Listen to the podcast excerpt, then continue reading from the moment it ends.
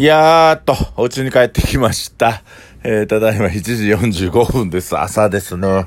えー、今家に帰ってきました。えー、何をしてたかと言いますと、えー、今日ちょっと命が早終わったんで、命速度がね、早終わったんで、自転車こいで、え、28キロこいで、え、神戸の、え、センチュリオンホテル、ヴィンテージ神戸にあるオリエンタルサウナというところに行ってきました。えー、センチュリオンホテルは、えーっと、上野と赤坂と、僕が知ってる限りでは、えー神戸のヴィンテージ神戸に、えー3店舗、岡山もある、うんやったんかな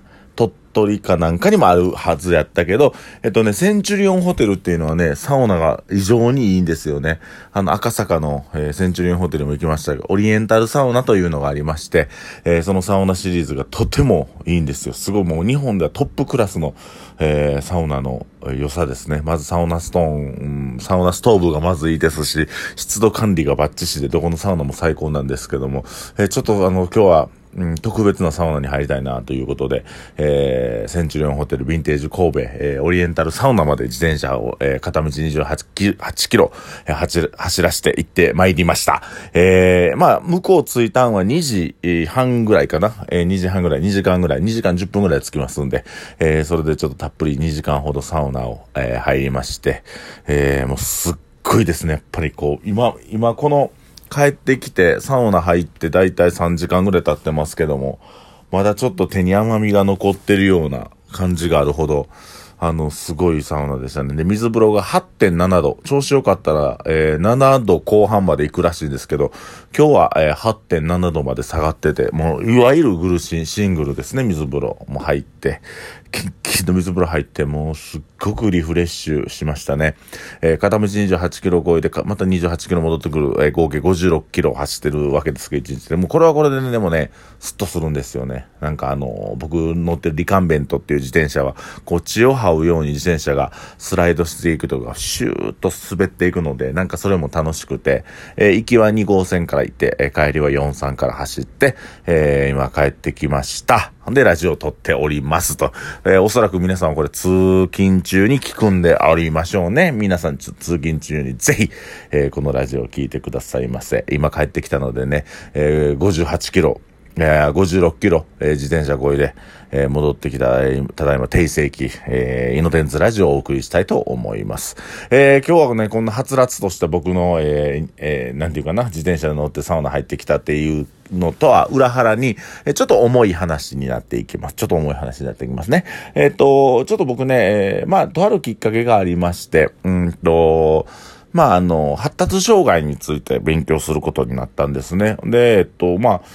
えーまずはね、えーなんで人から搾取することに、えー罪悪感を覚えない人がいるのかっていうとこから入ったんですよ。まあ、ま僕も、僕自身そういう経験がありまして、えーっと、人から搾取することに対して、えー、こう、なんていうんかな、悪気がないというか、なんでそういうことできるのかなっていうことがまあ僕ありまして、えーそこからちょっとこれを勉強していこうかな。まあ最終的にちょっと、間のことをはしょって、たくさんの本読んだんですけども、間のことをはしょっていうと、やっぱこう発達障害と、えー、まあリンクしてくるんじゃないかなっていうのが僕の結論です。発達障害っていうのはね、えっと、基本的に共感能力がなくなってなくなるんですね、発達障害というのは。で、また、あの、子供の時ですね、えっと、本当に、あい、また、愛着障害というのもございまして、えー母親との、えー距離を適切に持てなくなると、えー子供は、えー異質な、えー歪んだ、えー性格になっちゃう。これはね、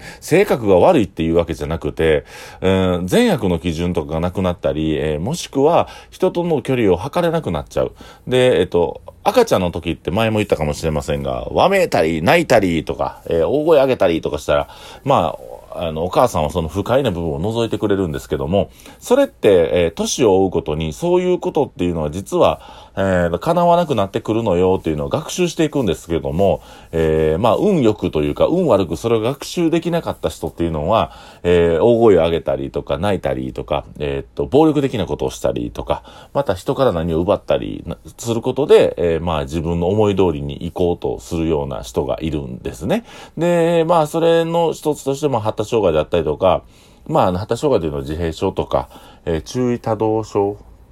ね、注意多動症とか、えー、とか学習障害っていうのは、この3つが合わさって、まあ、大まかには、えー、発達障害って言うんですけども、発達障害の方っていうのはね、基本的に共感能力がないと。著しく。共感能力って人の気持ちを分かってあげることっていうことなんですけども、これがないとなかなか、えー、人生生きにくいという。で、生き抜く生きにくいんですよ。なんで自分の思いが伝わらへんのかなとか、ね、自分が思ってることなんで分かってくれへんのかなっていうので、そういう人たちっていうのはね、えっ、ー、と、生きにくいんです。生きにくいから生きにくいがもっとストレス溜まって、もっとストレス溜まって、ストレス溜まって、ストレス溜まって、えー、より大きいことをしてしまうという悪循環になってしまう。で、これが、うわーって言うこと伝わらへんなって思って、人を殴ってしまって、怪我させてしまったら、捕まりますしね。で、えっ、ー、と、まあ、えー、世の中にはその捕まったりとか、子供の時に、あ、この子発達障害ですねって言われた場合って、えー、まあその適切な処置を受けることができるんですけども、その適切な処置を受けれなかった、もしくはこう、その、省かれた人っていうのがいます。普通に、えー、生きてしまってる人がいるんですけども、その人っていうのは大人になったら炙り出されるんですね。えー、で、そういった場合は、えー、その適切な処置をしてないもん、えー、適切な、えー、対応をしてないもんでね、えー、様々な問題を起こしていくことになります。はい。で、この中で、えっと、まあ僕が経験した、えあの、まあちょっとこの人って発達障害の毛があるなという人によって、って起こされた問題がありまして、とある問題がありましてね。で、その中でね、僕はね、問い詰めたんです、その人に。えなんでそういうことをしたんですか？とか、なんでそういうことをしてしてしてしまったんですか？って言って。じゃあね、本人がね、ん？え？みたいな顔したんですよ。え？ん？みたいな。で、これ何回もしていくんですね。で、これをほんまになんかバカにしてんのかなっていうか、え、え、なんだこいつ、どういうこと？分かってないの？みたいなんで、すっごいムカついてたんですけど、あれ？ほんまに分かってないんちゃうかなっていうことに気づいたんですよ。これ毎回毎回、まあ、例えば、えー、A, A さんが、その、そういう人だとして B さんを殴ってしまった。で、あまあ、えー、一週間後に B さん殴った時にどう思ったんって言ったら、え？殴った？みたいな反応するんです。で、これが何なんかなって思った時に、まあ、発達障害と少年犯罪っていう本がありましてね、えー、っと、ケーキをえー、ケーキの切れない非行少年たちっていう本の元々の、えー、っと、ドキュメンタリーを作った方が、えー、書かれた本なんですけど、えー、発達障害と少年犯罪っていう。で、そこでね、えー、っと、まあ、同級生をボコボコに殴ってしまって、え少年院に捕まった少年がいるんです。その子も、まあ、発達障害がありまして、で、その子がね、えっと、殴って、そのカウンセリングの先生が言うんです。なんで殴ったの？あ、殴ったこと悪いと思ってるって言われたらあ、あの、悪いって言われたんで、多分そういう答えと思いますって答えたんですよ。で、その後に、え、何発殴ったんって聞いたら、いや、15発ぐらい。初めの2発は覚えてますけど、あとは15発殴ったって言われたんで、多分15発殴ったんやと思いますって答えたんです。つまり、あの、忘れるんですよ。でこの忘れる現象、自分がしてしまった罪を忘れる現象っていうのが存在すると。えっ、と、もう一回ちょっと初めからザーッといきますね。あのまずその、まあ、発達障害毛のある人っていうのはいるんですね。発達障害って、あの、共、共感能力がない。人に心を伝えたいとか、人の心を分かってあげることができないから、自分が思ってることを相手に伝えたいとか、えー、自分はこう考えてるんやっていうことを相手になかなか伝えにくい人っていうのは、ずっとそれが蓄積してストレスが溜まるんです。そのストレスが溜まった時に、相手に対して不快なことをしたいとか、相手が、相手、相手に攻撃的なことをしようという風な、えー、頭になります。で、その時にもしそれをしてしまった場合、相手に対して、まあ、暴力的なことであったりとか、不利益になることをドーンってしてしまうんです。で、そのしてしまった時に、えー、してしまったことを忘れてしまうんですね。これ、怖いんですよ。だからこれが僕本当に怖いなと思って、えー、っと、これ、まあ、乖離性健忘っていう言葉なんです。乖離性健忘。えー、辛い、頭の中でこれが辛いなと思ったら、それを忘れることによって、その辛さから逃れるっていう、乖離性健忘っていう、まあ一つの病状というか、えー、精神疾患があるんですけど、えー、それをね、えー、身につけてる人っていうのは、あの、まあ少ないんですよ。少ないんですけど、結ま、か、か、生きてきたら何人か僕もあったんです。で、そういう人らと接するときに、一番問題は、えー、っと、まあ、自分がされたことだったり、誰かに、誰かがしたことを問い詰めれば問い詰めるほど、その人らっていうのはどんどん忘れていきます。どんどん忘れていく。その乖離性健忘というのは。これむっちゃくちゃ怖くて、僕も経験したんですけど、えー、今回ほんまに、あ、ほんまに忘れてんねやっていう。で、それがすごい怖かって、人ってそうなれんねやと思って、で、あのー、忘れてるもんでね、忘れてるからどうなるかって言ったら、あの、その、やった出来事を丸々忘れてるんで、あの、反省が蓄積せえへんから再犯するんです。同じことするんです。同じこ、同じ、自分がやってしまっていろんなことを人が傷つけたっていうのも忘れてしまうので、同じことをやるんですよ。同じことを繰り返すんです。これが乖離性健忘の一番怖いとこで再犯するんですね。で、再犯するときは、一回目の、あの、やってしまったことよりも大きいことをする。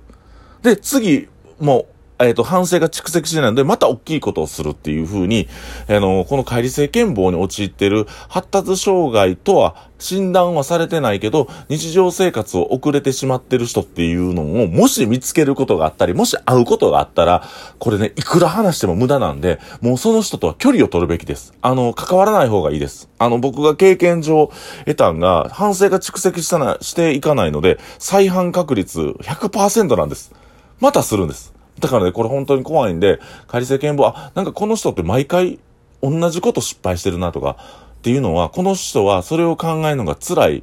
から逃げたくて、えー、っと、そのことを忘れようとするんです。ただでも、そのやってることが悪いことっていう自覚があるから忘れようとする本能が働くっていうことなんです。つまり、反省を、